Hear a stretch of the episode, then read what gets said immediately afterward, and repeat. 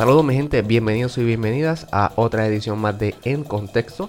Este que les habla es Henry Rodríguez Gracia y hoy estoy acompañado de un panel muy especial, eh, comenzando por nuestro panelista regular, eh, John Paul Rolox. Saludos John Paul. Henry, saludos, un placer, encantado nuevamente de estar aquí desde la ciudad Capital. Capital, iba a decir ciudad patria. Sí, se te pegó ahí el eslogan del municipio. Desde la ciudad capital de San Juan, eh, como siempre, un gusto estar aquí con todos ustedes. Y eh, nuestro invitado y panelista especial en esta edición, él es el doctor Marco Fabián González. Saludos, eh, Marco. Saludos, Henry. Saludos, John Paul. Y gracias por permitirme estar aquí. Oiga, yo me, me reía fuera del aire, pero yo creo que va a ser muy interesante el episodio de hoy. Así que Quédense pendiente por ahí. El background de Marco Fabián, es doctor en medicina de la Universidad Central del Este en República Dominicana. San Pedro de Macorís, eh, Natural de Isabela.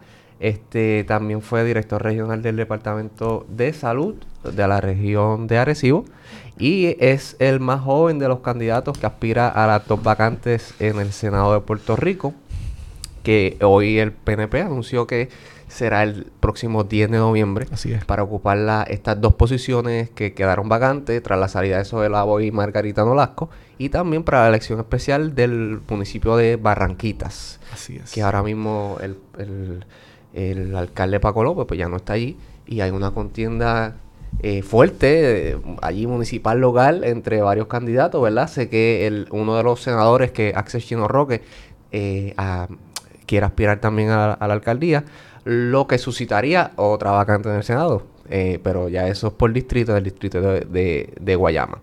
Así que gracias por estar acá, Marco Fabián. gracias a ustedes por invitarme. Hoy tenemos varios temitas. Vamos a empezar con la entrevista que le realizó el Nuevo Día a Pedro Pierluisi. Este, él, el titular de la noticia fue Estoy dispuesto a enfrentar a quien sea. Eh, en su primera entrevista a fondo, tras su brevísima gobernación, Pedro Pierluisi justifica su decisión de jurar al primer cargo del país y habla de su futuro político. Una de las cosas que dijo es que en, el tema de la estadidad, que favorecería un plebiscito de estadía sí o no, y se empezó a distanciar de la Junta, eh, diciendo, entre otras cosas, que eh, pagar el bono de Navidad es posible y que eh, la ley 80 no había que derogarla, no había que, dejarla sin, sin efecto. Eh, sin embargo, pues eso sabemos que fue fuente de mucha controversia entre precisamente y especialmente entre el presidente del Senado Tomás Rivera Chat y el ex gobernador eh, Ricardo Rosselló. Eh, por una parte teníamos a la Junta presionando y haciendo, jugando esta ficha del trueque y del tranque entre la ley 80 o el pago del bono de Navidad. Y teníamos a, a Rivera Chat, pues eh, trancado también, que no iban a, menoscabar eh, derechos de los trabajadores, en este, en este sentido la ley 80, ¿no? Que era el, despido, eh, la regalía o la indemnización por el despido injustificado. Y eh, cómo ustedes, empiezo contigo, Marco Fabián, cómo tú ¿Cómo tú ves esas posibilidades de, triunfo de, Pedro Pierluisi después de todo esto lo que pasó? ¿Tú crees que la tercera la vencida? ¿Tú crees que de verdad Pedro Pierluisi pueda eh, lograr un arraigo significativo? Pues mire, yo, más allá de lo que yo pueda expresar, yo creo que aquellos que entramos a las redes y vamos a reuniones tanto del partido y demás, sabemos que Pedro Pierluisi tiene un gran arraigo dentro del PNP, al igual que lo tienen otros líderes, pero especialmente yo creo que el pueblo estadista está pidiendo que Pedro Pierluisi sea el candidato. Al final del camino yo creo que va a haber primarias en el PNP eh, para la gobernación. Eh, se ha expresado que el doctor Corazón quiere aspirar, ¿verdad? Eh, dentro de las posibilidades que tenga. Jennifer González ha dicho recientemente que va para la comisaría, que no va para la gobernación, pero en la política no hay nada escrito y yo creo que hay que esperar. La realidad es que Pedro Pierluisi eh, tiene un gran arraigo, como dije anteriormente, y yo lo que veo es que si se sigue consolidando que los alcaldes sigan apoyando a Pedro Pierluisi como ha sido hasta ahora. Definitivamente él va a ser una línea para ganar la primaria a la gobernación. Obviamente esto hay que ver qué sucede de aquí al noviembre del 2020, cómo el Partido Popular se organice, cómo, cuáles son los candidatos del Partido Popular y cómo el PNP puede eh, subsanar las heridas que tiene al momento.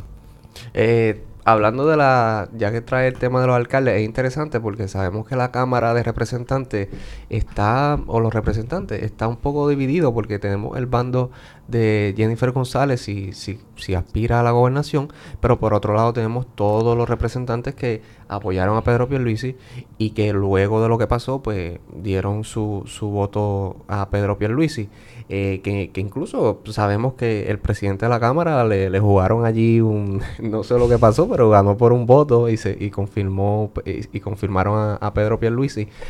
Y, y, en el sentido de, de los representantes, ¿verdad? Que, que una, en una base política importante, porque los representantes, especialmente los de distrito, eh, ahora van a empezar campaña. Eh, Pedro Pierluisi está ya visitando varios distritos. Y son más que en el Senado. El, en, la, en la Cámara son 51. Son, son 51 y, ¿verdad? y hay, hay, que ver cómo se da esa dinámica.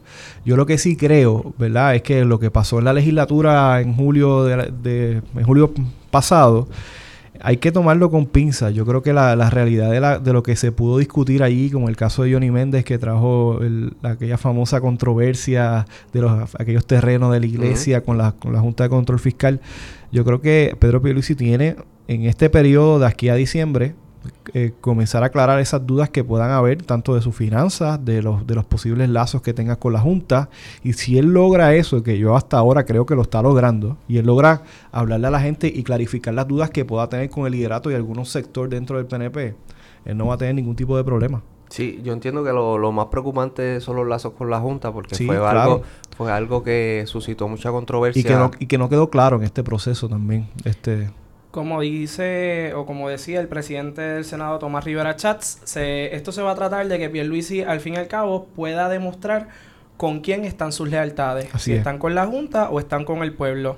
Para hablar un poco de los números electorales de Pedro Pierluisi, eh, su historia electoral en números, en las elecciones generales del 2018 tuvo un millón diez mil votos, en las elecciones generales del 2012 tuvo 905 mil votos y pues en, en, la última elección que se enfrentó, ¿verdad? Que fueron en las primarias del, contra, del PNP en el 2015 uh, contra el ex gobernador Ricardo Rosselló, eh, obtuvo 220 mil votos, eh, perdió básicamente la primaria por 10 mil.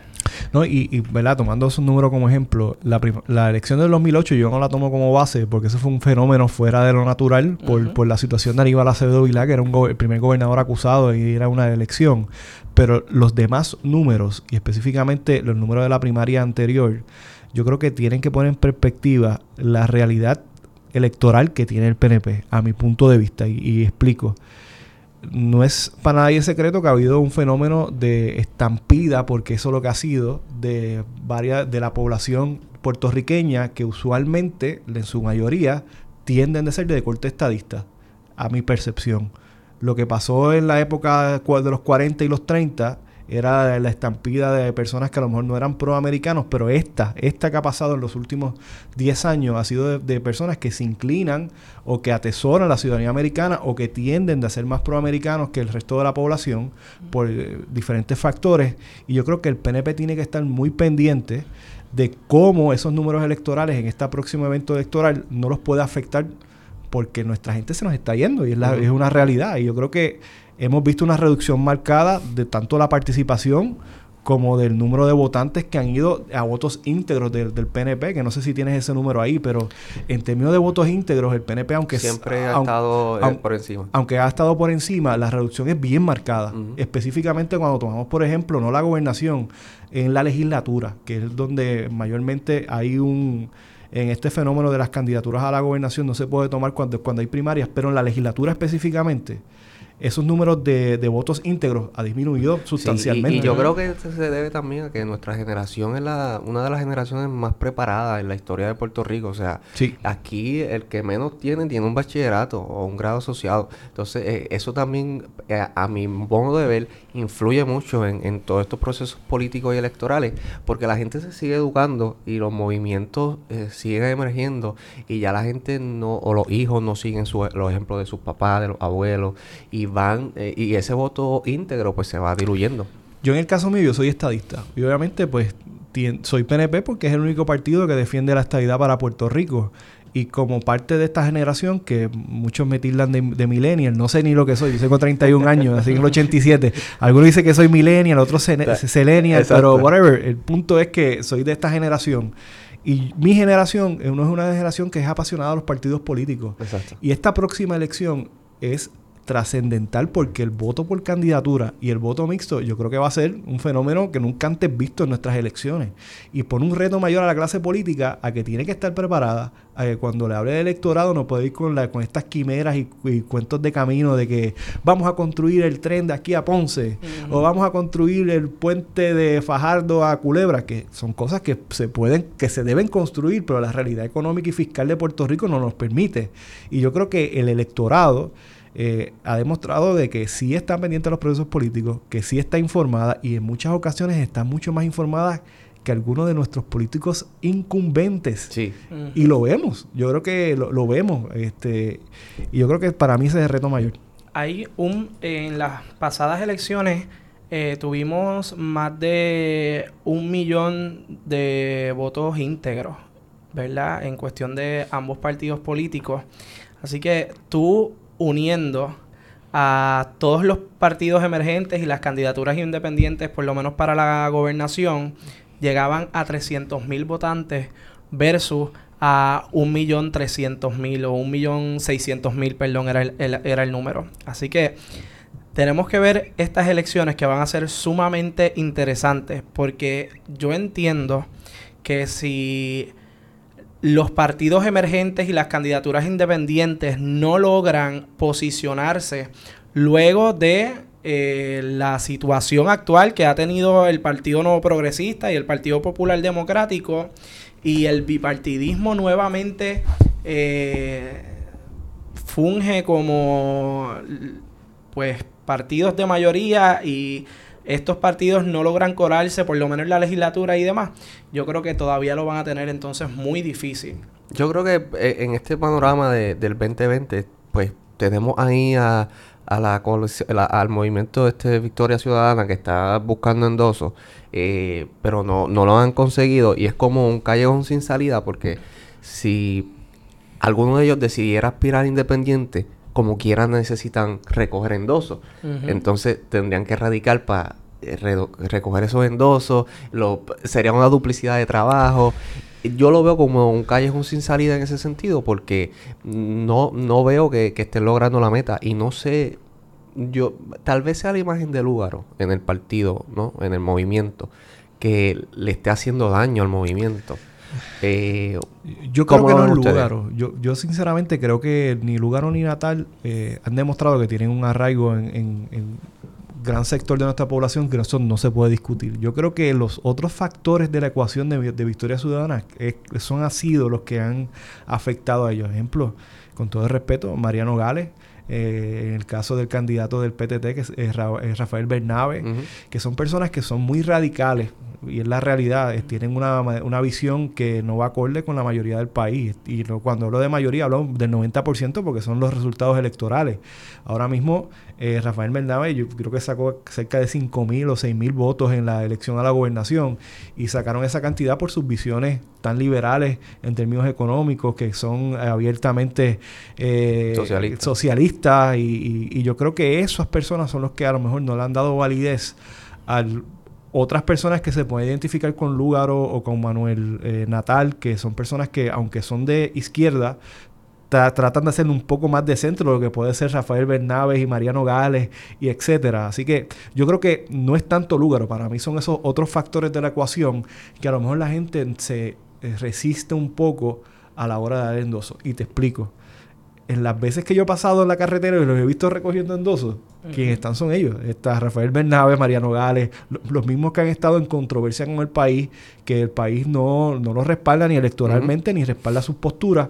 Y yo creo que eso es lo que ha hecho daño a, Victoria Ciudadana en este momento. Eh, luego de todo lo que pasó, ¿cómo, el, el, ¿cómo tú ves la imagen del PNP?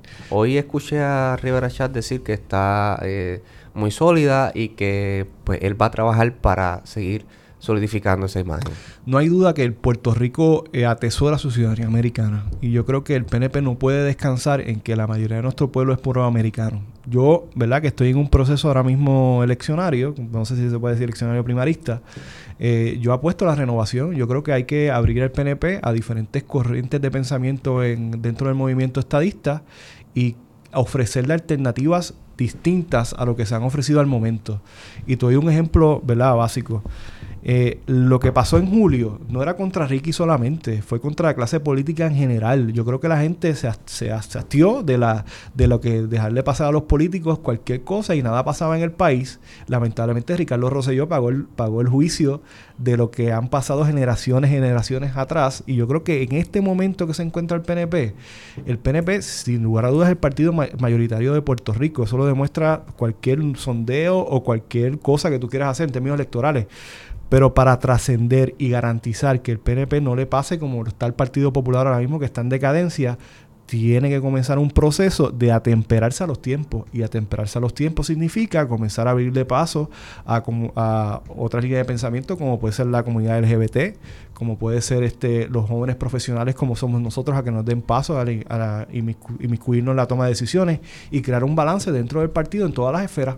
Esa, esa es mi eh, posición. la campaña electoral con una gobernadora apolítica, digamos Aquí no hay nada político. La, la, la, realidad que la, este, el que diga que es apolítico miente. la, política siempre está en la consideración. que ella quiere venderse a política, bueno, es que no es, ella no es apolítica porque no piensa aspirar, pero la realidad es que la línea de pensamiento de la gobernadora es estadista y ella siempre tiene esa línea, por más que ella quiera conservarse y en este y demás. Y los que están detrás de ella, asesores, como los que la rodean en Fortaleza, todos son políticos. Así que eh, eh, creo que el país tiene un, el PNP tiene un reto y es demostrar que la imagen que pueda tener el país de una persona por los errores que haya cometido, que no vamos a entrar en ellos ahora mismo, no significa la colectividad completa. Y ejemplo de ello lo hemos visto a través de la historia. El caso de Aníbal Acevedo Vilá es un caso eh, que yo creo que tenemos que analizar, que es un caso extremo de una persona acusada en el ente federal. Pero con todo y eso, el, Partido Popular en, en aquella debacle logró ganar alcaldías y logró recuperar escaños, escaños que, habían perdido. Yo creo que el reto ahora mismo del PNP es demostrar que puede ser un partido, no como la izquierda piensa, que es un partido cerrado, que es un partido que solamente se está construyendo, o sea, que está reciclando candidatos, que llegó el momento de, ofrecer alternativas distintas o alternativas, o no alternativas distintas, no, no me malinterprete, lo que, lo que me refiero es que crear un balance necesario que vaya acorde con los cambios que están sucediendo en el país. Porque nuestro país está cambiando y es la realidad. Y yo creo que eh, la oferta electoral que le puede ofrecer tanto el PNP como el Partido Popular, pero en este caso el PNP, tiene que ir acorde con los cambios que han sucedido en el país. Así que eh, podríamos concluir, claro, esto eh, se va a sumar a toda la ecuación de quiénes serán los candidatos del PPD, que ahora mismo son unos cuatro o cinco candidatos. No sabemos. Lo, que te quería preguntar era eh, si encuestan, si encuestan al, a Wanda Vázquez, o sea, si, si en, la, en la encuesta del nuevo día en octubre se ahora mismo se le ocurren encuestas a, Wanda Vázquez. ¿Qué tú crees que pase? Yo creo que Wanda Vázquez está en el periodo de luna de miel todavía que todos los gobernantes están. Es un periodo, ¿verdad?, que es de calma, que es un periodo de que la gente está ávida a, recibirla como gobernadora y hasta mi punto de vista Wanda Vázquez está haciendo lo que todo el mundo espera que ella haga, que es la estabilidad del gobierno y continuar la gobernanza de manera ininterrumpida y lo ha hecho. es la realidad. Me parece que en Yabucoa en una feria de salud o algo parecido. Sí. Y allí no había persona que no se quisiera tomar una foto con, con Wanda Vázquez, con la gobernadora. Con la nueva sensación. Eh, exacto. eh, así que yo creo que eso es algo que ella debe tener en cuenta. Al fin y al cabo, yo creo que no va a aspirar, eh, porque siempre lo he dicho, ella puede pasar a la historia de dos formas. Como la mujer que en el momento más difícil de la historia del país puertorriqueño, ella dio el paso al frente y tomó las riendas del país para tratar de darle estabilidad y llevarlo a puerto seguro. Eso es si no aspira. En cambio, si aspira, es como eh, pasaría la historia, entiendo yo, como esa mujer que vio una excelente oportunidad y se aprovechó de la situación del pueblo puertorriqueño para lograr alguna aspiración personal. Eso es en el caso de que aspire. Así que yo entiendo que ella va a querer eh, pasar un buen legado. la historia como la primera, ¿verdad? Y pues más allá de eso, además ella siempre habla mucho de su retiro, de que ya yo estaba a punto de retirarme y demás, así que no entiendo que tenga aspiraciones. Ahora lo de político es la persona que se encarga de la política y no hay político más grande en Puerto Rico que el gobernador, así que no hay persona más político en Puerto Rico que la gobernadora Wanda Vázquez. Eh, yo tenía unas dudas, Marcos, y te quiero hacer estas dudas como, como candidato per se. y más que eres de la región de la montaña. De, Isabela, espérate, de Isabela, de la costa. perdón, de, la, de la costa. Sí, perdón. Pero no te preocupes, mira, yo soy del, área de Isabela, que es la montaña, que es Arenales, allá arriba en el monte. Así que no te ah. preocupes, que, eso, que eso no importa, como quiera, bien recibido. Ok. Eh, 57.8% de los jóvenes eh, de Puerto Rico viven bajo el nivel de pobreza y esto es según los datos del el Instituto para el Desarrollo de la Juventud. Tú como candidato eh, y, ¿verdad? Si tienes el favor del pueblo estadista de llegar a ser senador, ¿qué tú impulsarías para que eh, este número baje? Mira, la realidad de las condiciones socioeconómicas que se encuentra nuestra generación, yo creo que parten de la premisa de que no hay las oportunidades suficientes para nuestros jóvenes en el ámbito donde estudian. Y yo creo que eso es ejemplo claro. Usted va a un fast food o a cualquier cadena de estas grandes comerciales y va a encontrar gente con bachillerato o maestría, a lo mejor con salarios de 7.25, con salarios de 8, de 8 y pico. Y yo creo que eh, los factores socioeconómicos que se encuentra el país y si nosotros no le damos la, creamos una, una nueva economía para, de oportunidades para nuestros jóvenes, pues vamos a tener grandes problemas. ¿verdad? Eh, yo creo que como joven, profesional, eh, todo esto está atado a algo desde mi punto de vista. Yo creo que el, la condición colonial que se encuentra Puerto Rico influye mucho en el desarrollo económico por varios factores. Eh, nosotros no podemos competir en el caso de, salud, que es mi área de, expertise. No podemos competir con los estados cuando a mí, como profesional de la salud, me regula los mismos entes federales. Tengo que pasar los mismos exámenes que cualquier eh, profesional de la salud en cualquier estado. Y a la hora de pagarme lo que se supone que me paguen por mis servicios, me paguen un tercio. Yo creo que eso abona no solamente en el ámbito de la salud de que haya una estampida, porque no es una emigración, es una estampida de profesionales de la salud.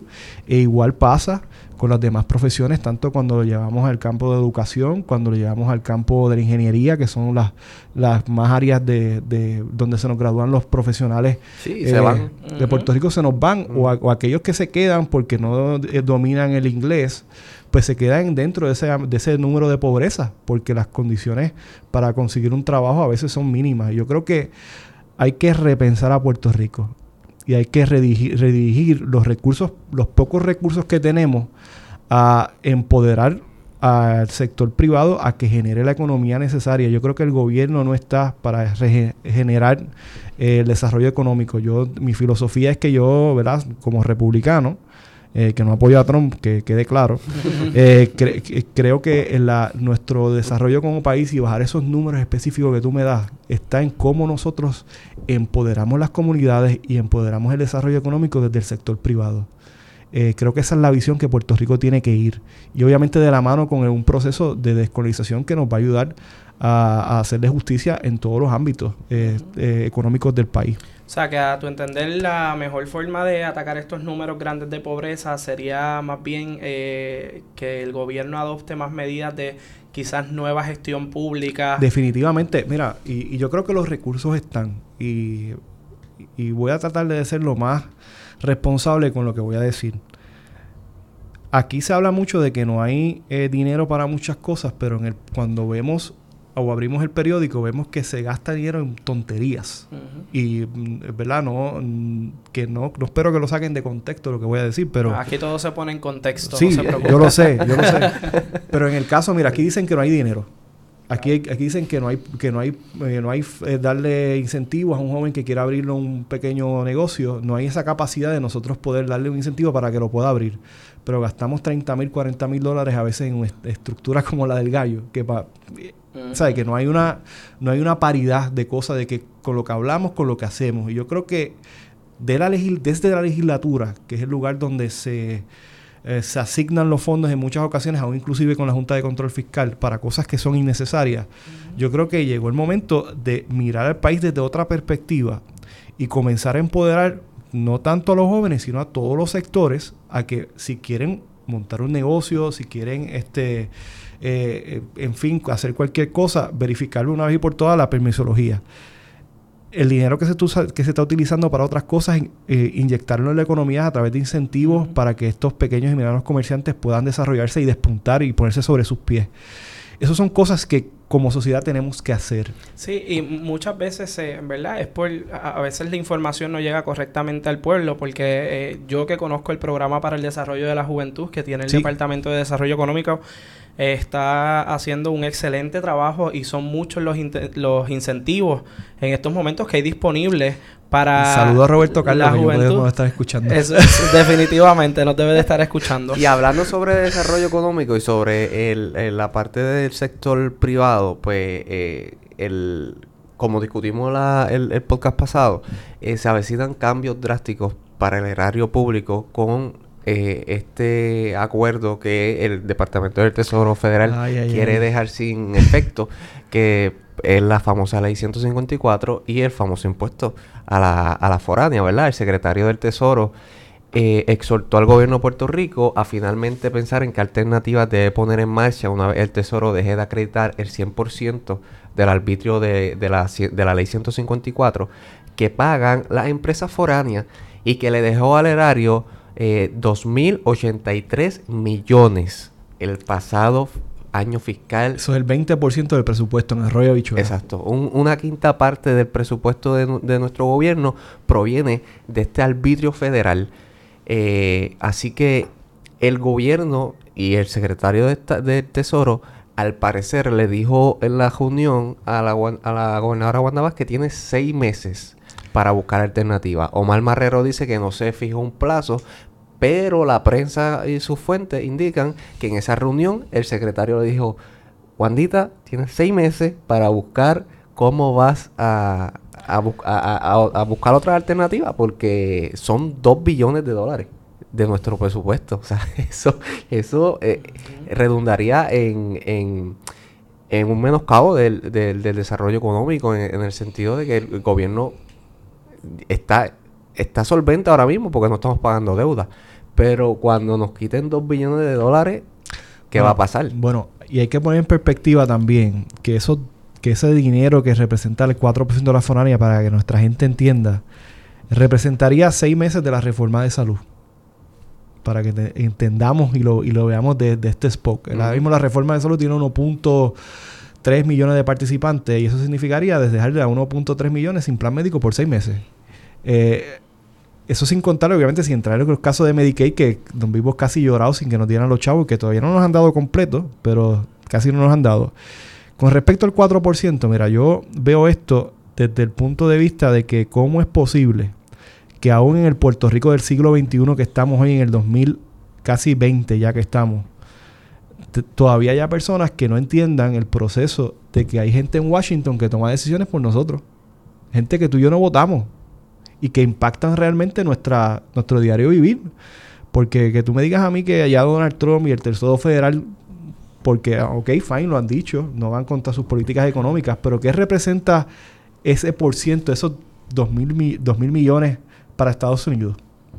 Eso es dos centavos, pues hasta menos de dos centavos dentro de la economía de los Estados Unidos. Para nosotros representa el mundo. Entonces, que ellos allá en Washington, porque, porque sí, quieren eliminar este, este arbitrio que en este momento es nuestro oxígeno. Yo creo que es, es parte de la situación colonial que vivimos, pero adicional a eso, nos pone en perspectiva de la realidad que Puerto Rico ha vivido por muchos años, de tratando de gastar más de lo que tiene, que hoy nos vemos en una encrucijada porque aunque no estamos pagando la deuda, tenemos un problema económico serio y sin estos dos y sin estos dos mil millones y más las reducciones que se esperan en los otros programas tanto de vivienda, de salud y demás. No entendemos que Puerto Rico de una vez y por todas tenemos que salir del maldito ELA. Pues, ¿qué más quieren? Sí, y, esto es una manifestación más porque estamos a la merced plena y exclusiva, en este caso del Tesoro de Estados Unidos. Si el Tesoro dice mañana, el acuerdo este informal que, nosotros firmamos en el 2010 eh, por ahí, cuando se promulgó la ley 154, lo vamos a dar sin efecto. Y que era y que y eso y, qué van a hacer las empresas. Y, imagínate si es tan importante que Alejandro lo, lo extendió y Ricardo Rosselló cuando entra lo extiende a 10 años. O sea, de, aún de, esa importancia de este 4%. Oye, y que solamente lo pagan, creo que son 8 o 9 empresas, que no, que no es un montón de empresas, simplemente es un puñado de empresas que todavía están cool, ¿verdad? Y para que nuestra gente entienda, ellos pagan este impuesto, pero lo deducen allá. Exacto. O sea, no, es, no, es, que es un impacto para su bolsillo. Claro. Eh, Mira, yo no había escuchado, o sea, no había visto lo del plazo como tal. Y, pero ahora que te escucho, eh, realmente me dio como un desaliento. o sea, es como que, mira, estamos en el piso. Eh, ¿Por qué nos sigues pateando? realmente no lo veo de otra forma y me da... Eh, yo siento coraje, siento rabia, siento frustración en estos momentos porque eh, como decía el doctor aquí, mira, esto todo parte de nuestra realidad colonial. Y es, una, eh, y es momento que de una vez y por todas eh, el puertorriqueño tiene, tiene que hacer algo. Tenemos que levantarnos, tenemos que organizarnos, tenemos que, sobre todo como país, nosotros ver cuál va a ser la posición ante el gobierno federal. Y yo creo que es algo que nos urge que hagamos como país. Yo sé que, la que el PNP quisiera lograr la estadidad sin el Partido Popular Democrático. Pero lamentablemente no es una realidad. Mira, para mí necesitamos del Partido Popular Democrático también para conseguir el objetivo de la estadidad, para salir de la colonia y para como país eh, repensar nuestro futuro. Mira, John Paul, yo estoy de acuerdo con lo que tú dices, pero yo creo que lo que hemos fallado nosotros los puertorriqueños, y hablo del PNP, Partido Popular y demás, es que donde nosotros tenemos que ir a convencer no es en Puerto Rico. Yo creo que aquí podemos hacer los referéndums que quieran. Y la realidad es que la estadidad y el proceso de unión permanente con los Estados Unidos siempre va a ganar de forma mayoritaria. El problema es en Washington. Todavía el PNP no ha entendido, y lo hablo como estadista responsable que soy, no ha entendido que nuestra labor es educar a los congresistas para que de una vez y por todas hagan un proceso vinculante.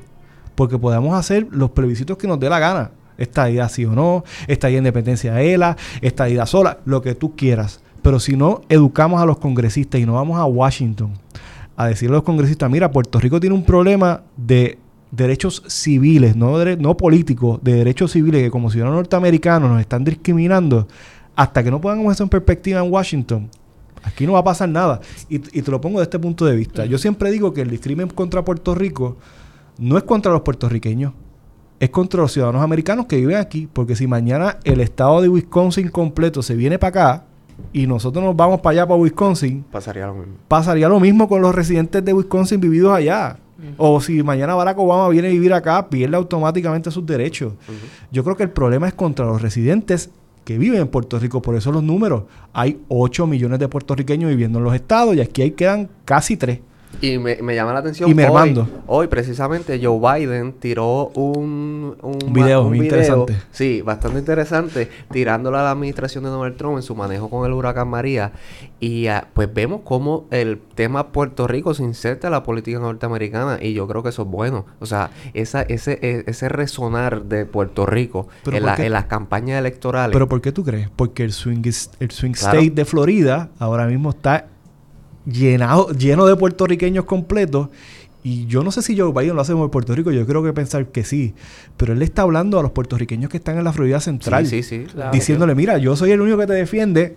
Y porque lo piensan no por Puerto Rico, sino porque saben que el estado de la Florida es crucial en una campaña cerrada, como va a ser la, esta próxima campaña electoral eh, presidencial. Doctor, y yo entiendo eh, tu punto, ¿verdad? Pero eh, para mí el gran problema, y por eso traigo de que tenemos que ir juntos, es porque, en efecto, después de las elecciones del plebiscito del 2012, nosotros fuimos allá con los resultados y le dijimos, mira, Puerto Rico quiere la estadidad. Pero el PNP llegaba por una puerta diciéndole eso y después venía el Partido Popular por la otra y entraba y decía, no, eso no vale nada, allí realmente no quieren la estadidad, mira lo que votaron. Por eso yo digo que es que tenemos que ir juntos. tenemos que, planificar acá. Eh, ok, mire, si quieren, incluso vamos a tomar una tregua de cuatro años y vamos a sentarnos en la mesa y, vamos a decir, ok, no vamos a hablar de estatus cuando vayamos allá al Congreso. Pero este punto, este punto, este punto, este punto y este punto son innegociables para la realidad del pueblo puertorriqueño y esto es lo que los 2.8 millones de puertorriqueños que están viviendo allá necesitamos. Como Joven Berrío tiraba una columna hoy que decía, hay que tratar el dolor de muela, pero también hay que tratar el cáncer, o sea, sin dejar el cáncer. Tenemos que atender nuestros nuestro, nuestros asuntos locales, pero no tenemos que olvidarnos que el, que Lela existe. Pero en, el, en el 91 hubo ese consenso que fue Luis Aferré con Rafael Hernández Colón y Rubén Berrío. Pero aquí el problema es, si para ir juntos, primero el Partido Popular se tiene que definir qué ellos eh, piensan. Eso es lo que yo. Porque la, la, realidad es que en el PNP puede haber mil facciones, pero dentro de la entidad de un PNP es estadista. Claro. Ahora, el Partido Popular, dentro de su identidad, de lo cómo se ve él mismo, hay gente que cree en la ¿verdad? dicen que hay gente que cree en la unión permanente, hay gente como Carmen Yulín que cree que Puerto Rico tiene que estar literalmente alejado de lo que es una, unión permanente y, con, y cerca de la independencia, aunque no lo diga. Y yo creo que ese problema de indefinición del Partido Popular también ha afectado en que podamos ir juntos. Porque, sí, indiscutiblemente. ponle también un ejemplo, que en la primaria del Partido Popular, que para mí lo veo difícil, gane Roberto Prats, que es casi, casi de estadista. Pues Roberto Prat, vamos con Roberto Prat, vamos con el representante del PNP y vamos con el del PIB. Pero hay un sector dentro del Partido Popular que va a decir, no, eso no es, eso no es lo que yo quiero. Y esa es la tendencia en el Y ese es el problema. Eso es lo que yo veo, la tendencia en el liderato, en el liderato del Partido Popular. Énfasis en el liderato, porque no es la base del Partido Popular. El, el, la tendencia es a, al independentismo, a, al, ala eh, eh, socialista, al ala... Eh, y que es un reflejo mundial, porque el, esos reflejos de la, de la polarización, que son los de derecha a derecha y los de izquierda a izquierda, y el centro está desapareciendo, es una tendencia mundial, porque aún en los Estados Unidos, si tú te fijas, Trump representa la derecha extrema. Y cuando tuvieron los candidatos demócratas, excepto de, excepto de Joe Biden, son la izquierda extrema. Y es una tendencia mundial que está pasando en todos lados. Lo vemos en Latinoamérica, lo vemos en el caso de Puerto Rico. Yo creo que lamentablemente nos vamos y que esta próxima elección posiblemente sea una elección polarizante que los que están en la izquierda, izquierda como Carmen Yulín y aquellos que puedan estar en la derecha eh, dura, como puede ser Tomás Rivera Chato, puede ser un Carlos Romero Barceló. Y, yo, creo que esa es, esas es una realidad que nos vamos a enfrentar. Y el caso de Puerto Rico es más interesante aún porque aunque nosotros, ¿verdad? Nos definimos de izquierda y derecha por partidos políticos en cuestión de que sabemos que el PNP va más a la derecha y pues el Partido Popular o el Partido Independentista va más a la izquierda, entre comillas. Sí, pero... Eh, claro, centro, centro, izquierda. Pero hay una realidad y es que realmente hay personas, eh, o sea, en el Partido Popular, en el Partido Nuevo Progresista y en el Partido Independentista, hay de todo. Convergen las personas con ideales de derecha realmente y personas con ideales de izquierda. En el PNP eso se ve y es una realidad. Y también se ve en el Partido Independiente, eh, en el Partido Popular Democrático. Y el Partido Popular yo creo que debe volver. Así como los abogados hacen, que tienen que ir a la hermenéutica y tienen que ir a la interpretación, y para ese ejercicio de interpretación tienen que buscar el espíritu de la ley, pues el Partido Popular debe buscar el, espíritu, debe buscar por qué ellos están ahí, o sea, qué estaba pensando Luis Muñoz Marín, y eso sería un buen tema para, para otro, otro podcast, porque Luis Muñoz Marín fue una persona muy ambivalente en sus pensamientos. O sea, primero fue independentista, socialista, pero después, después eh, hizo algo llamado ELA, que nos sometió al yugo colonial, eh, pero después en sus últimos días decía que, que, que el ELA era algo temporal, que, que, que Puerto Rico estaba destinado a la unión permanente. Entonces, si, si el Partido Popular va a buscar eh, ese espíritu que mencioné, se va a topar con todas estas dudas y yo creo que va, van a seguir en el, en el mismo limbo y es una indefinición permanente, digamos. Mira, yo te voy a dar mi diagnóstico como saludista. Yo creo que el Partido Popular se encuentra en la encrucijada de su muerte. Lo único que ha sustentado el Partido Popular ha sido las alcaldías. Y las alcaldías es un gobierno totalmente aparte como es el gobierno central. Eh, la, a nivel central, lo que es la legislatura y la candidatura a la gobernación y comisaría residente, el Partido Popular, lamentablemente en ese problema de indefinición, ha sufrido lo que yo llamo una muerte acelerada. Porque en el caso del Partido Popular, y te doy un ejemplo, ponle que gane Carmen Yulín, de izquierda. ¿Y quién va a ganar la comisión de residentes? Que lo que hay es está Nadal Power y vi en Facebook proamericano. eh, otra persona que y está ese señor eh, verdad yo no me acuerdo del nombre de él, que lo he visto en Facebook pero yo no sé ni quién es. le, tienen que estar metiendo muchos chavos a ese anuncio porque o sea en la vida yo he entrado a la página del Partido Popular Democrático y me salió el caballero. Así que, así que mira, mira, lo que te pongo de perspectiva es que aunque pueda ganar alguien de izquierda o independentista en la gobernación van a tener alguien proamericano en la comisaría residente. Esto es un fenómeno de muerte en cualquier lado. Literalmente es que los pies andan donde la cabeza no está. Y, y la realidad es que el Partido Popular, a donde, a donde yo veo que va todo esto, esto con la primaria, es para su extinción y va a surgir un movimiento nuevo, que no va a ser Victoria Ciudadana, pero va a ser un movimiento nuevo. Y más allá de eso, eh, yo siempre que pienso ahora en el Partido Popular Democrático, yo le quito una posición y es en efecto la del comisionado residente. Yo no veo en la historia de Puerto Rico que la candidatura del comisionado residente o la silla del comisionado residente la vuelva a ganar el Partido Popular Democrático.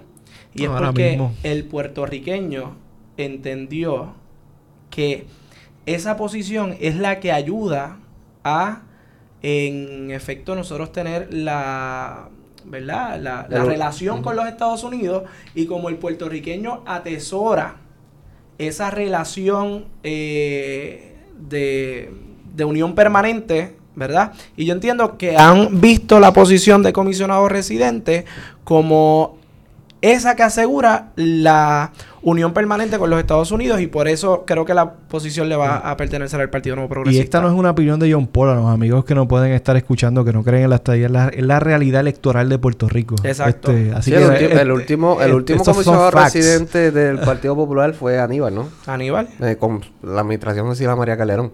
2000, 2004.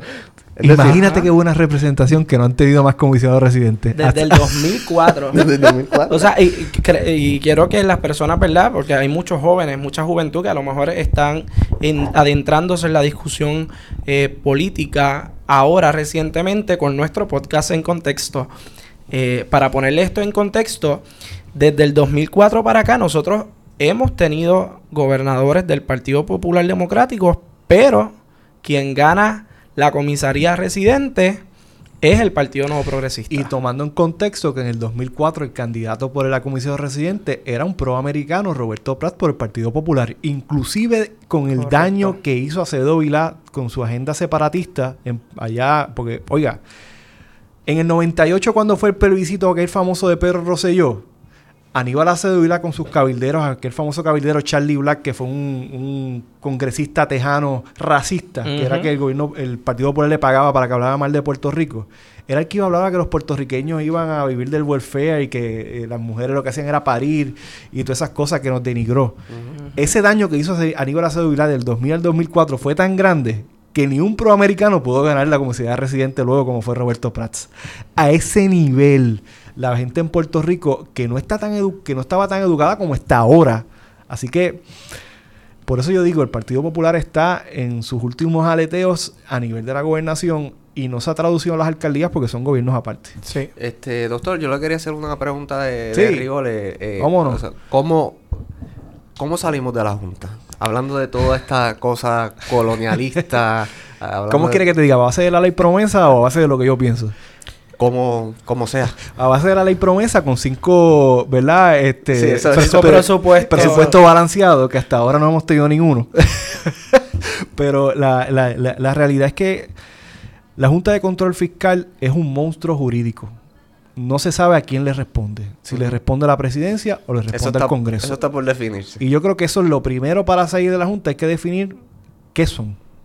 Y yo creo que la Junta de Control Fiscal pues son los gobernantes de facto que, que nosotros tenemos porque tienen la capacidad de poner presupuesto, tienen la capacidad hasta de, posiblemente derrogar leyes y no sabemos qué capacidad más tenga porque no ha habido ese marco regulatorio legal que los, que los diga, mira, hasta aquí. ¿Cuál es la estrategia política? La estrategia política en este momento yo entiendo que además de los cinco presupuestos balanceados, debe poner en contexto las y la antidemocratización que representa algo como la Junta, que inclusive en los estados donde ha habido o en ciudades donde ha habido algunos procesos similares, siempre se respetaba el derecho democrático de la gente en decidir cómo se gastaba su presupuesto.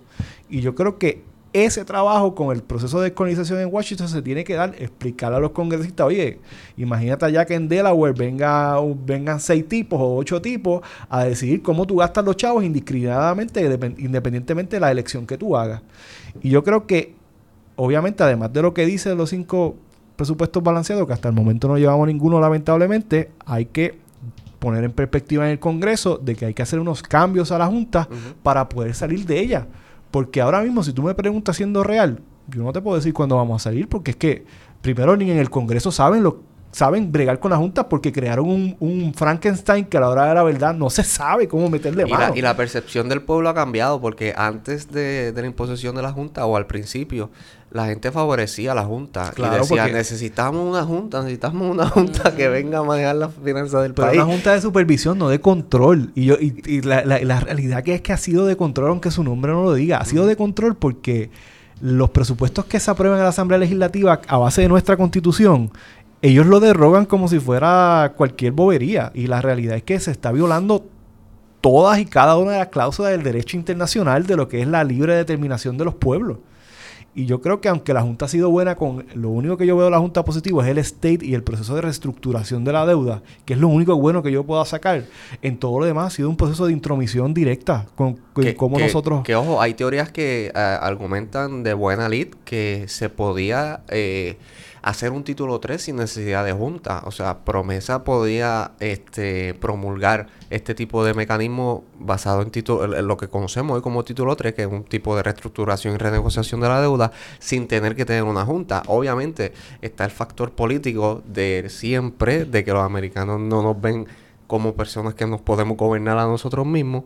Eh, digo, los estadounidenses, déjame corregir, eh, nos ven siempre así, como personas que tenemos una corrupción, que en los periódicos sale el mal de los contratos en el, en el Senado, en la Cámara de Representantes. Eh, o sea, esa campaña mediática tan fuerte hacia la, gestión gubernamental, pues nos afecta en la credibilidad y en la, en la reputación en, Washington. hemos abonado un poquito también a eso, tú sabes. Un poquito. ¿Verdad? Por, por, ponerlo en, en, su justa perspectiva. Eh, bueno, yo, como te dije, yo creo que el proceso de la Junta, primero el Congreso tiene que definir qué caramba es la Junta y, y ponerle también eh, un poco de sentido a esa ley loca que crearon. Eh, es, mi, es, mi, es mi visión, ¿verdad? ¿Cómo usted cree que podamos atajar este problema de los contratos? Porque es un problema que, Dios mío, no salimos de él. Es increíble, ¿verdad? Siempre va a haber contratos en el gobierno. eso, eso es indiscutible. por eso, pero, pero, pero, pero, pero. Yo creo que la queja mayoritaria y del pueblo en general es que quieren saber cómo, en qué se gasta esos famosos contratos. Y yo, ¿verdad? Que trabajo en la legislatura ahora mismo como asesor legislativo, yo no tengo ninguna, y, en el caso mío, si yo llego a la legislatura, yo no tengo ningún, ¿verdad? Reparo en que las facturas sean públicas. Yo creo que el pueblo tiene que saber en qué se gasta el dinero y cómo se gasta. A veces son, eh, eh, y, perdón que lo interrumpa, son, contratos eh, eh escandalizante. O sea, son contratos que, por ejemplo, yo estaba leyendo, una artesana es, es, de un representante, no me acuerdo, una artesana es asesora de seguridad de un representante. Entonces, son contratos que tú dices, pero ¿cómo? Como el que salió de la esposa de, de Rolón. que 100 dólares la hora. Y creo que no tiene ni un bachillerato. Eh, eh, eso, es lo que molesta. Pero es que, mira, son escandalosos. Mira, volvemos a lo mismo. Yo, yo creo que la vara de cómo se medirá las personas que ocupen las posiciones tanto en la legislatura como además en estas próximas elecciones tiene que estar alta. Y yo creo que les compete a nosotros como pueblo indagar con podcasts como este, las preguntas que usted le haga a un político, a ver qué tienen en la cabeza, porque si no, no tiene nada y solamente aspira porque se ve lindo o porque tenga un catchphrase bonito, un buen logo de campaña, y esas son las métricas para elegir una persona, pues lamentablemente vamos a tener una persona que va a necesitar 20 mil asesores de la manera que vaya a hacerlo y verdad sí yo creo que tiene que haber una representatividad en la asamblea legislativa no y los contratos como usted eh, empezó mencionando siempre van a ser necesarios porque hay servicios en el gobierno que, que tiene que prestarse cierta área técnica de peritaje conocimiento técnico y en el trabajo legislativo que a veces es un trabajo que aunque ustedes no crean que a veces es cansón, un legislador no lo puede hacer todo y hace, hace falta asesores que también vean esto desde un punto de vista distinto.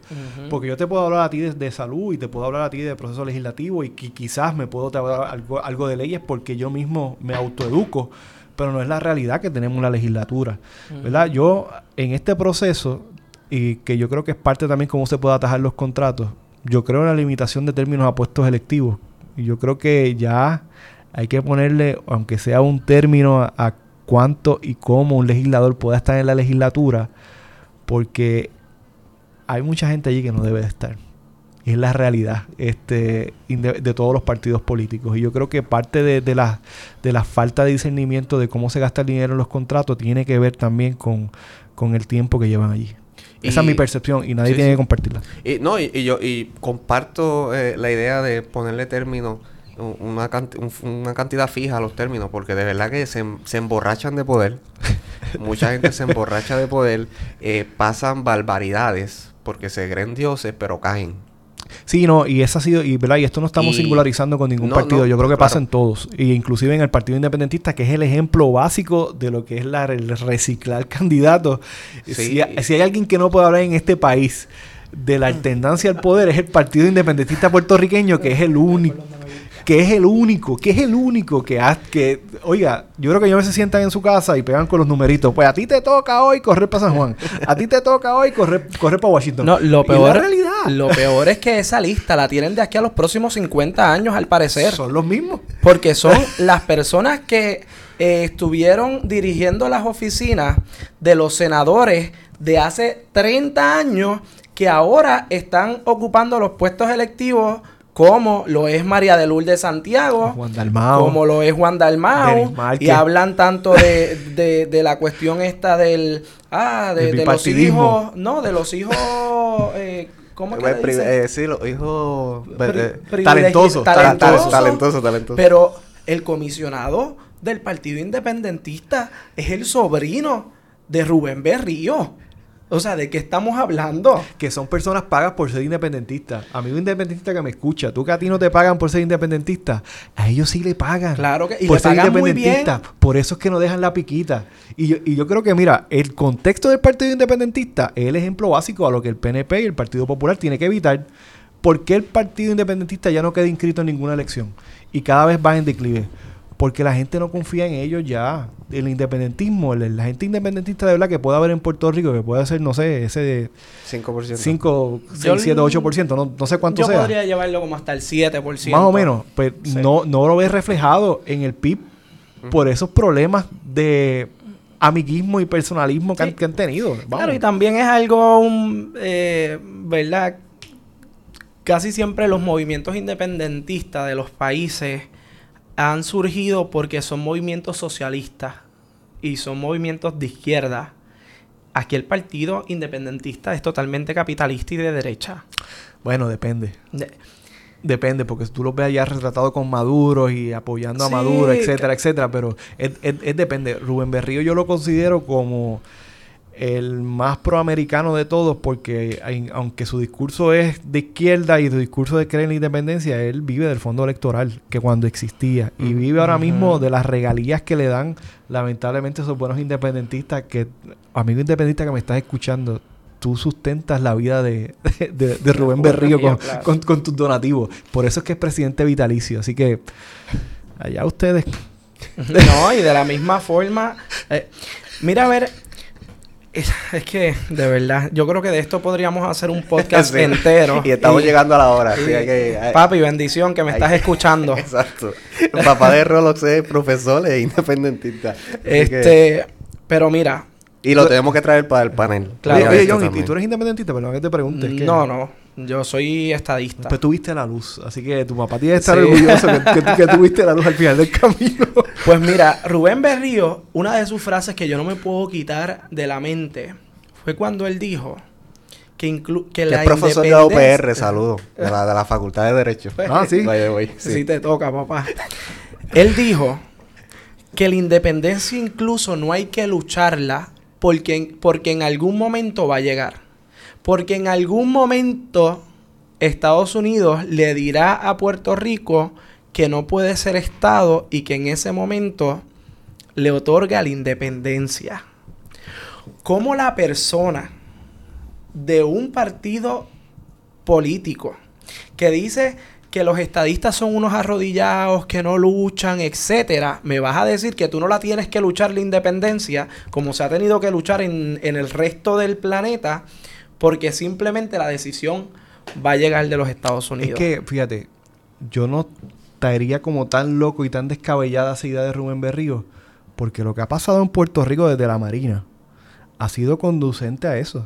Yo creo que las expresiones de Donald Trump y cómo Donald Trump ha tratado a Puerto Rico ha sido consecuencia porque nosotros los estadistas hemos permitido ocupar espacios dentro específicamente de lo que son los medios de comunicación como es la opinión pública que se genera y que se exporta ya a los estados, han creado esa visión que Rubén Berrío dice. Sí, pero es que... es culpa de nosotros. No, yo lo que pasa es que yo no estoy diciendo que no sea algo que pueda pasar.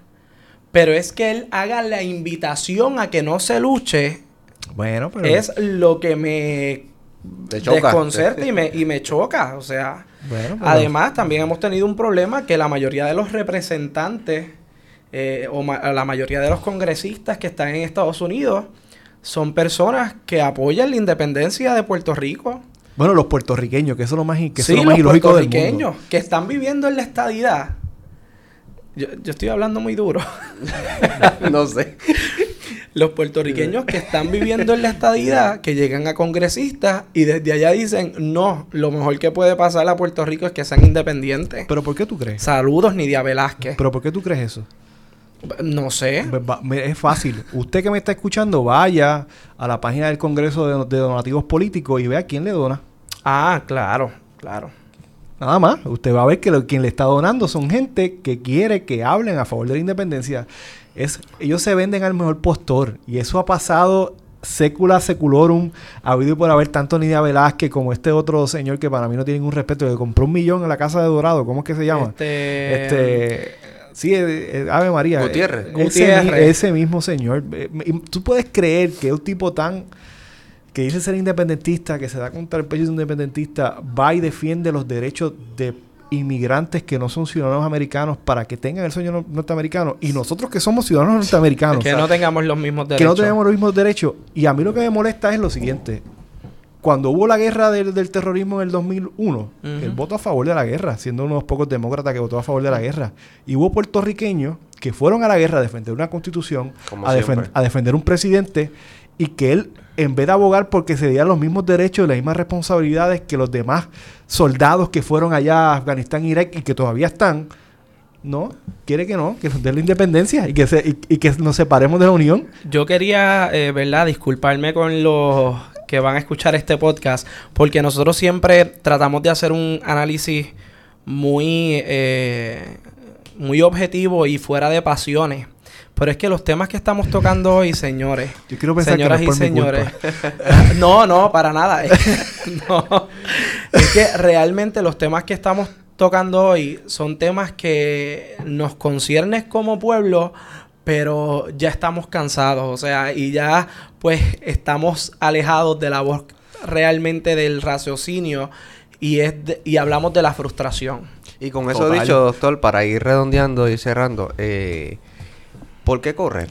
¿Por qué con 31 años de edad meterse a toda esta aborigen de, de, exacto, de políticos, eh, siempre se resuena en mi cabeza la voz de mi abuela que me dice la, política sucia. La política sucia. pues mira, hoy, mira, para los que lo sepan, hoy es viernes 20 de septiembre a las 7 y 46 y estamos nosotros conversando del país. Y yo creo que, mira, por exactamente lo mismo que hacemos aquí. Yo me cansé de hablar de cómo podemos arreglar el país y ver cómo los, nuestra gente electa hace totalmente lo contrario. este, yo creo que, eh, y, que llegó el momento de yo siendo responsable, que entiendo que puedo aportarle al país, que puedo darle una visión distinta y un balance a la Asamblea Legislativa con mi juventud y mi experiencia laboral, pues pues realmente yo creo que llegó el momento de aportarle.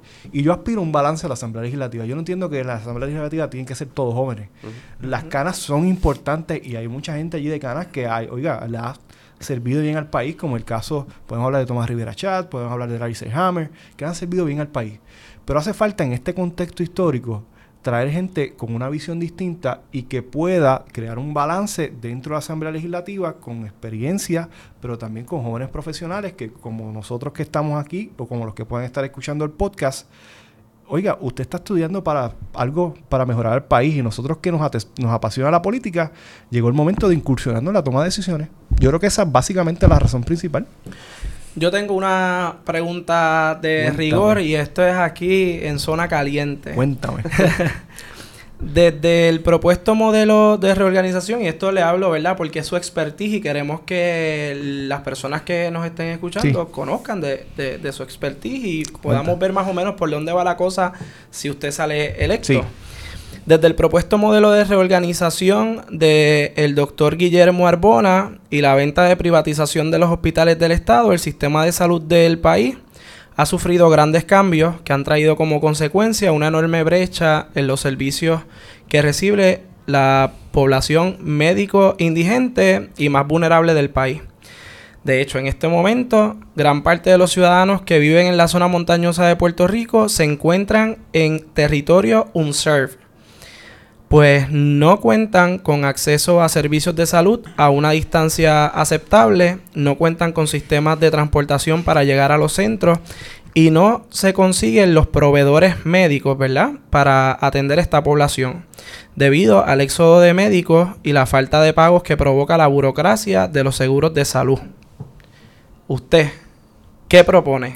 para atajar esta situación? Pues es una pregunta muy amplia. La, realidad es que el sistema de salud de Puerto Rico por los pasados veintipico de años ha estado en un cambio eh, administración tras administración. Cuando se implementó la reforma de salud, como tú bien mencionas, que se comenzaron a vender los activos públicos para subsidiar lo que era la tarjeta, hay que poner en perspectiva y en contexto, como llama el programa, que fue una, algo loable. Yo creo que eh, garantizar que todo el mundo tuviera acceso a salud es algo muy bueno. Y para que nosotros, que a lo mejor no, hemos, no habíamos nacido o estábamos pequeños en aquel momento, antes en Puerto Rico, al no haber el sistema de, salud que tenemos hoy, usted iba a un dispensario, a un CDT, a ver si había algo eh, con qué curarle su necesidad. Eh, en estos momentos eh, los menos desventajados tienen la ventaja de tener una tarjeta de salud que es, asequible, que con el proceso de regionalización que se hizo bajo, esta administración se rompieron una brecha para que tengas una idea. en el anterior modelo de salud que era eh, Vital, no, Mi Salud. Mi Salud. Mi Salud. Eh, en la gente del área oeste se le pagaba al proveedor 170 dólares por cada paciente mensual. Y ahora mismo, y en el área de San Juan se pagaba 183. Había una diferencia de 10 dólares ofreciendo los mismos servicios, que era ilógico. Ahora mismo, como hacer una sola región, pues se paga un precio estándar que son 170 y 75, si no, me equivoco, para todo el mundo. ¿Cómo atajamos los problemas que existen en la montaña y, con el éxodo de médicos? De varias maneras. Primero, el éxodo de médicos hay que atajarlo no solamente dándole un 4%, hay que atajarlo buscando la igualdad en los fondos de Medicaid y, y Medicare porque como dije al principio del podcast, es ilógico que si a uno lo regula las mismas entidades federales, que si a uno lo, lo, juzga las mismas, eh, tanto el FDA, el este, MCS, eh, en fin, todas estas componentes federales y a la hora de pagarnos nos dan un tercio, pues se van a ir nuestros médicos. Yo creo que tenemos que comenzar a ver la educación médica desde otra perspectiva, porque nosotros que estamos aquí, que pagamos impuestos, subsidiamos parte de la educación médica de estos residentes. Y se van de Puerto Rico una vez culminen su residencia y no tenemos este, esta garra para decirle, mira, quédate aquí en Puerto Rico aunque sea dos años, si nosotros subsidiamos el pago. Yo creo que comenzando por ahí, esas especialidades de importancia como son medicina interna, como son este, este, ortopedia, como puede ser cirugía, que son las básicas en un país envejeciente como el que tenemos hoy. No podemos garantizar que luego de haberle subsidiado su carrera médica se queden por lo menos dos años en el país no vamos a hacer nada, incluyendo también con la paridad de fondos de Medicaid y Medicare. En el caso de la montaña, yo creo que tenemos que buscar la perspectiva de los 330. Y los 330 son los, los, centros de salud, que son los Federal Qualified Health Centers para que me entiendan en inglés, son instituciones eh, de salud en los cuales a las comunidades que haya muchos médicos indigentes o poblaciones eh, que estén eh, alejadas de una clínica primaria, el gobierno federal otorga este tipo de grant o fund para crear unas clínicas que cubra todas las especialidades, que tenga asequibilidad a tanto a servicios primarios como a servicios secundarios, como puede ser especialista y subespecialista. El caso principal que yo atesoro de los 330 es el caso de Castañera en Lares. Sí. Castañer es una comunidad apartada, una comunidad que literalmente hace su vida en Castañer porque está casi una hora del pueblo de Lares y a veces se le hace más fácil ir a Junta Calares. Tiene un 330 allí. Y ellos a través del 330 garantizan que todos los servicios de salud se puedan dar de forma ininterrumpida. Y otra de las cosas de los 330 para arreglar el problema de la montaña, que para mí es principal, es que si usted no cualifica por alguna razón a la reforma, ya sea por unos 2 dólares o dos, que a veces sucede, gente que tiene salario de 7 de siete y pico por 40 horas, por 40 horas y le quitan la tarjeta de salud, los 330 garantizan a través de los descuentos que la ley misma provee, que independientemente del ingreso que usted tenga, los servicios se van a dar y usted va a pagar según a su ingreso. Es decir, no todo el mundo paga igual en un 330 si tuviera que pagar y paga de acuerdo al ingreso que tenga. Esas son varias de las, de las formas como podemos atar a esos problemas de desventaja. Obviamente, como dije, para resumir, los médicos que graduemos, tanto en el registro de ciencias médicas como las residencias, darle lo que había antes, que se queden por lo menos dos años ejerciendo en el sistema público. Otra, a través de los 330 y buscando la paridad de fondos de Medicaid y Medicare. Muchas gracias por esa respuesta. Yo le quiero aclarar al público que eh, las preguntas que yo le hice no, yo no sé cuáles eran. Claro, él, primero que no sabía que iba a contestar preguntas aquí sobre su candidatura, ¿verdad? Y no le hicimos llegar estas eh, preguntas antes, así que lo que contestó es según su conocimiento y su intelecto y yo creo que eh, hacen más hacen falta muchos jóvenes en el, en el Senado y, jóvenes preparados. Y yo creo que este podcast, yo voy a tomarme ejercicio de enviárselo a todos los líderes que yo, que yo entiendo que deben escuchar este podcast. Eh, yo creo que hay una muy mala percepción, inclusive en mi partido, de lo que nosotros, nosotros los jóvenes podemos hacer por Puerto Rico. Y algo tan sencillo, mira, yo me puse esta semana a, a textear con mis amigos de la juventud y preguntarle qué tú piensas del país hace, ustedes que están aquí, ¿algún político alguna vez le ha preguntado qué piensa del país? No, no. no. Nunca. Entonces, y, y, por qué tan difícil que un político eh, eh, extienda esa pregunta y se enriquezca? Siempre, siempre al revés. Siempre el, el, el, elector le pregunta al candidato qué piensa del país. Pero es que, obviamente, el, por ejemplo, cada persona que aspire debe tener una base y algún tipo de, de, inteligencia o, pensado, pero también tiene que haber un proceso de participación. Claro. Yo sé que estamos cortos de tiempo. Yo creo en la democracia participativa, que es un tema que no se discute dentro de, las alas estadistas. Creo que debe haber un proceso interrumpido de comunicación con el pueblo en la toma de decisiones en la Asamblea Legislativa y al día de hoy, el, reglamento del Senado en, el, en, el, en la ala 53.5 habla que tiene que haber unas, unas town hall meetings o unas reuniones de comunidad ininterrumpidas por lo menos dos veces al año para hacer un resumen de la labor legislativa, pero también escuchar al pueblo en las peticiones que tenga. La democracia participativa no es, no es cambiar radical. Yo creo que hay que insertar elementos de democracia participativa, tanto como lo, fomentar que se que haga que hayan proyectos por petición, que en este momento son solamente el 10% que se radican, y con esa, de esa manera comenzamos a que el pueblo se integre en la toma de decisiones de cara al futuro. Bueno, doctor, muchas gracias por estar acá con, con, nosotros. Muchísimas gracias. Este, por estar acá un viernes tan tarde. Ah, eh, no, y cuando sea, ya, a mí me gusta hablar, ¿sabes? Así que ven preparado que cuando me invites a un podcast, y qué pena que no haya un popular, invito a un popular aquí para debatir con él. Lo, lo, tenemos, lo tenemos. Eh, John Paul. No pudo llegar, pero... Eh, gracias. Ah, yo pensé que tú, dijiste lo tenemos y dijiste John Paul y yo... como que fuera de... no, no. Luis sí, eh, déjame excusar a Luis Marín, porque Luis Marín este es nuestro panelista. Eh, Oye, Luis, cuando quieras venir, me avisa, me invita yo y, hablamos a, a favor que, que, también es nuestro panelista regular, pero no pudo estar acá nuevamente. Él es de Juanadía y, y llegar hasta acá pues se le hace un, un, poco complejo. Pero doctor, gracias nuevamente por estar acá. Gracias y a todos los que nos escuchan me pueden buscar como Marco Fabián González en las redes sociales y, y comenzamos la discusión. Independientemente de lo que suceda aquí en noviembre 10, yo creo que hay que poner en perspectiva que nuestra juventud tiene la capacidad de aportarle al país y eso, y eso vamos muchas gracias, Henry. A ustedes, muchas gracias, doctor. A ustedes, amigos y amigas, eh, gracias por descargar este podcast. Recuerden que nos pueden seguir en todas nuestras redes sociales bajo el usuario en Contexto PR. Y recuerden suscribirse a nuestra mensajería de Facebook. Eh, esto es En Contexto. Hasta luego.